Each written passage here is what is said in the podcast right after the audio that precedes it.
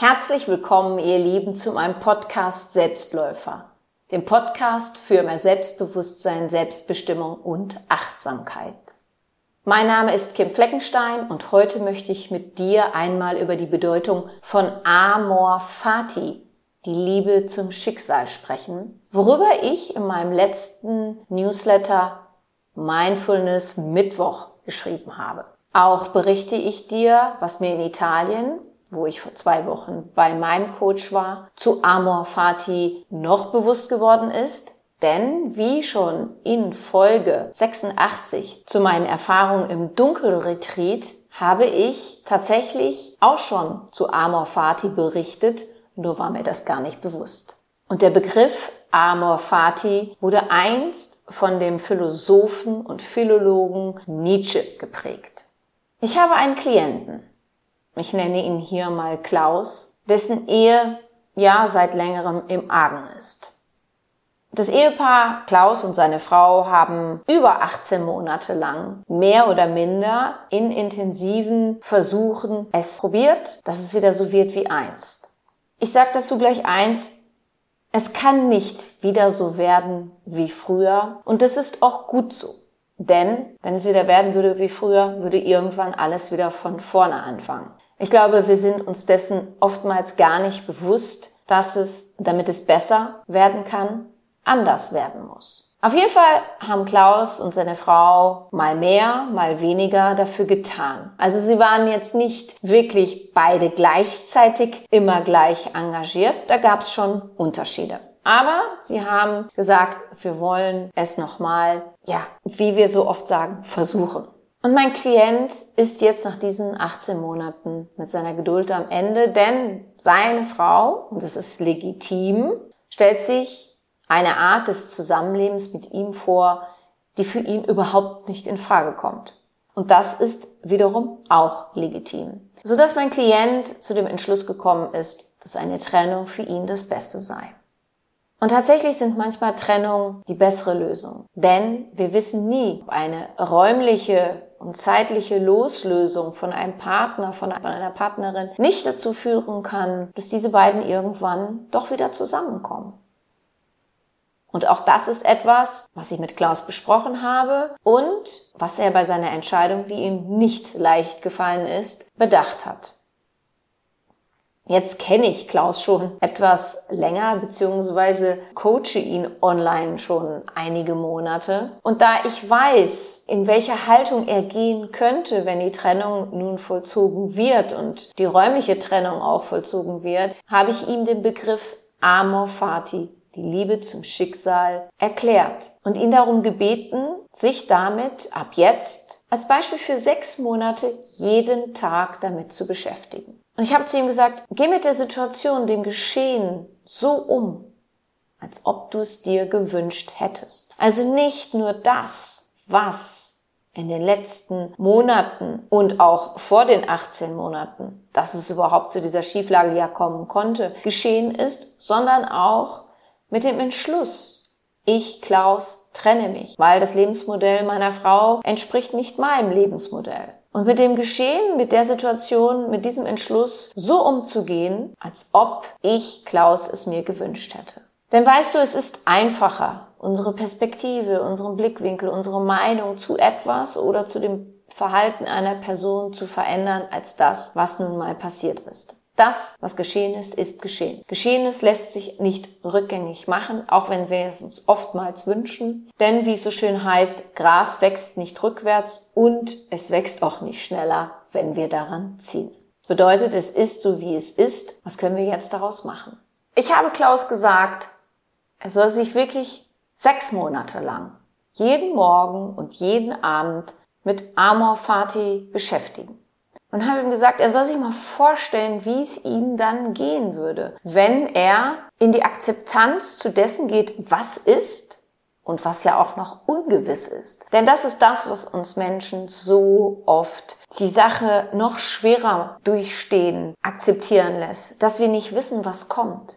Dass uns etwas genommen wurde, wir etwas verloren haben, sich jemand von uns getrennt hat, jemand gestorben ist, wir eine schlechte Nachricht bezüglich unserer Gesundheit bekommen haben, denn Amor Fati hat ja nichts nur mit einer Partnerschaft zu tun. Und das ist ja schon schlimm, wenn wir jetzt mal in dieses dualistische Denken von gut, schlecht und so weiter gehen. Aber zu wissen, dass wir nicht wissen, was kommt, das macht es uns oftmals schwerer. Also habe ich ihm gesagt, okay, stell dir vor, du gehst in die Akzeptanz dessen, was ist und auch in Akzeptanz dessen, was noch ungewiss ist und wie er damit aufhören würde, sich zu wünschen, dass etwas nicht geschehen wäre, sondern, und jetzt kommt's, dankbar dafür zu sein, was ist. Denn er weiß ja noch gar nicht, wie sich sein weiteres Leben gestalten wird. Vielleicht besser, schöner, bewusster, achtsamer. Für ihn dankbarer. Wissen wir das? Und ich habe ihm weiterhin vorgeschlagen, in diesen sechs Monaten jeden Tag so zu handeln, als ob er die Trennung selbst herbeigeführt hätte. Denn er hat sich von selbst dafür entschieden. Es hat ihn niemand dazu gezwungen. Wir verfallen gerne mal in die Haltung, naja, es war ja ihre, seine Entscheidung und dann wurde mir etwas vorgeschlagen, das ist überhaupt nichts. Also ich wurde ja quasi gezwungen, mich zu trennen. Nein, dem ist nicht so. Ja, sondern eine Entscheidung, ist letztendlich selbst gewählt. Natürlich kannst du jetzt sagen, ja, aber stopp, ich wollte mich ja nicht trennen ursprünglich. Das stimmt. Das hatte Klaus auch nicht vor. Aber so wie es sich jetzt entwickelt hat und er dieses Lebensmodell seiner Frau nicht annehmen kann, weil er es sagt, das bin ich einfach nicht. Und es ist ja legitim. Sowohl von ihrer Seite, dass sie diese Lebensmodellvorstellung hat und legitim von ihm, dass er sagt, das bin ich nicht. Und daraufhin sagt er, dann vollzieht sich für mich die Trennung. Die seine Frau nämlich zum Beispiel nicht möchte, denn sie möchte ein anderes Lebensmodell. Also, die Entscheidung zu lieben, darum habe ich ihm gebeten, das soll er mal praktizieren und nicht in die Haltung von Verbitterung, Groll zu etwas zu gehen. Denn das geht schnell. Wir gehen schnell in die Verbitterung, in den Groll, in die Wut, in den Zorn. Und ich habe ihn dann gefragt, was er glaubt, wie es ihm wohl nach diesen sechs Monaten gehen würde. Und er hat mir geantwortet, ich wäre innerlich stärker, zufriedener als jetzt. Das bedeutet nicht, dass Klaus in diesen sechs Monaten nicht trauern wird dass er zwischendurch nicht zweifeln wird, oh, war das die richtige Entscheidung? Hätte ich mich vielleicht nicht doch auf das Lebensmodell meiner Frau einlassen sollen? Dass er das Gefühl haben wird, er wird nie wieder eine glückliche Beziehung führen. Denn ich kann nur sagen, wenn du meinem Podcast folgst, weißt du ja, dass ich in diesem Jahr eine Trennung nach zehn Jahren Beziehung oder zehnhalb Jahren Beziehung, davon sieben Jahre Ehe hinter mir habe. Und mir ging es oft ähnlich mit diesen Gedanken. Und ich weiß, dass es vielen anderen Menschen auch schon so ging und wahrscheinlich zukünftig noch vielen anderen Menschen so gehen wird. Und es ist wichtig zu trauern. Denn da gibt es eine Kränkung, da gibt es eine Enttäuschung, ein Verlust. Und das macht traurig, das löst Schmerz aus. Und dieser geht nicht weg, wenn wir ihn verdrängen. Das wird nicht passieren. Er löst sich nicht von allein auf. Überhaupt nicht. Und der Schmerz bleibt. Und dadurch wird kostbare Energie innerlich gebunden, die uns anderweitig nicht zur Verfügung steht und die leider tatsächlich auch zu Krankheiten führen kann. Denn es gibt den Satz, was kränkt, kann krank machen. Und ich habe Klaus weiterhin gesagt, dass er jeden Tag aufs Neue entscheidet, ob er Amor Fati für sich nutzt oder nicht. Dass er bestimmt, wie er sich in sechs Monaten fühlen möchte. Besser, schöner, bewusster, achtsamer, dankbarer oder eben nicht. Und ich habe ihm gesagt, wenn er sich gegen Amor Fati entscheidet, soll er sich die Frage stellen, wozu? Natürlich, dieser Satz Liebe zum Schicksal, tatsächlich Liebe zu einer Trennung, das ist schon hohe Kunst, oder? Er muss für sich entscheiden, wie er die nächsten sechs Monate verbringen möchte. Und du weißt es wahrscheinlich auch, wir brauchen Zeit, um zu trauern, um das Geschehene zu verarbeiten. Manche lassen den Prozess schneller zu, intensiver, manche weniger. Und dann gibt es Menschen, die lassen es gar nicht zu. Und all das ist okay. Denn jeder muss für sich selbst entscheiden, wie er einen Trauerprozess durchleben möchte. Und deswegen entscheidet auch Klaus, ob er das Konzept von Amor Fati für sich nutzen möchte oder nicht. Ich kann ihm immer nur anbieten, ihn bei diesem Prozess zu unterstützen, ihn zu begleiten. Aber die Entscheidung trifft letztendlich er, so wie er auch seine Entscheidung für die Trennung getroffen hat. Ja, das zu Klaus, nun zu mir. Wie ich am Anfang der Folge gesagt habe, war ich vor 14 Tagen bei meinem Coach in Italien für vier Tage. Und ich gehörte früher zu den Menschen, die einen Schmerz, eine Trauer zur Seite geschoben haben.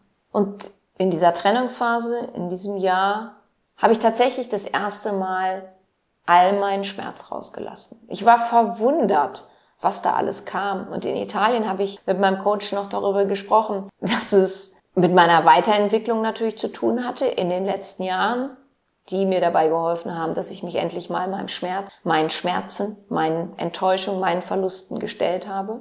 Und dass natürlich auch viel Schmerz für meine Beziehungen dabei waren, aber dass hier noch ganz anderer Schmerz hochgekommen ist. Meine Beziehung, der Schmerz ein Drittel. Der Rest, auch jetzt in Bezug auf meine Krebsdiagnose, die ich ja im August erhalten hatte, da gab es natürlich auch Schmerz, aber das hat es alles nur noch gepusht, sondern meine Familie, meine früheren Beziehungen, Enttäuschungen, die ich erlebt habe. Natürlich auch das Auseinanderdriften in meiner eigenen Beziehung. Und ich habe in der Folge 86 zur Dunkelmeditation, zum Dunkelretreat, ja erzählt, dass ich, ich glaube ja an die Seele, dass ich in dieser Dunkelmeditation meine Seele gefragt habe, worum geht's hier? Und die Antwort war ganz klar. Kim, es geht um Liebe. Die Liebe zu dir, die Liebe zu deiner Beziehung und die Liebe zur Situation, wie sie ist. Das war ganz klar, Amor Fati. Liebe zum Schicksal. Das ist das, was meine Seele mir mitgeteilt hat.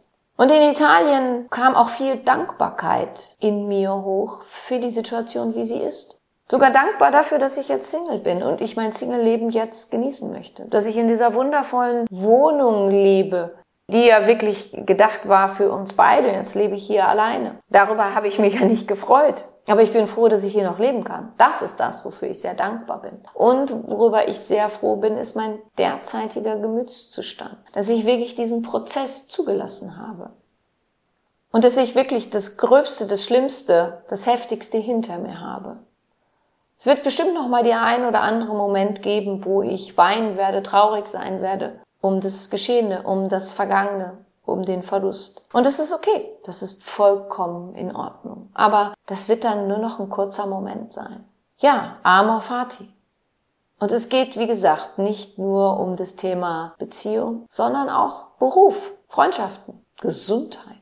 Und wie ich in meinem Mindfulness Newsletter gerne ein paar Fragen stelle, stelle ich sie dir hier auch. Stell dir doch mal die Frage, bin ich bereit für Amor Fati? Gibt es Vergangenes, was mich immer noch schmerzt? Gibt es ein Ereignis, mit dem ich immer noch hadere? Also wo ich nicht in Amor Fati gegangen bin?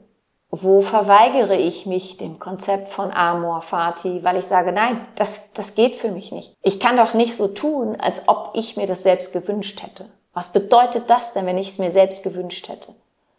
Ja, stell dir doch mal diese Frage. Und mit wem oder was bin ich noch in Groll, in Verbitterung, im Schmerz?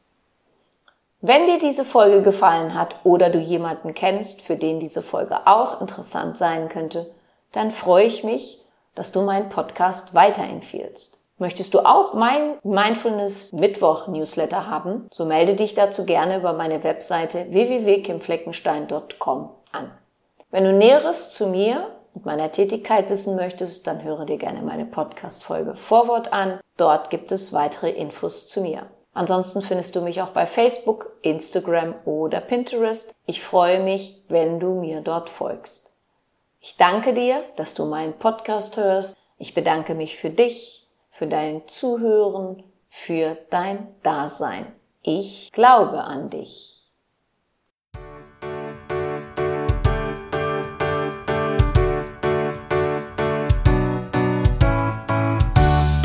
Wenn dir mein Podcast gefallen hat, dann hinterlasse doch eine positive Bewertung oder empfehle meinen Podcast gerne weiter. Besuche auch meine Website www.kimfleckenstein.com, folge mir bei Facebook und Instagram oder höre in meine Programme bei Amazon, Apple, Audible und Google rein.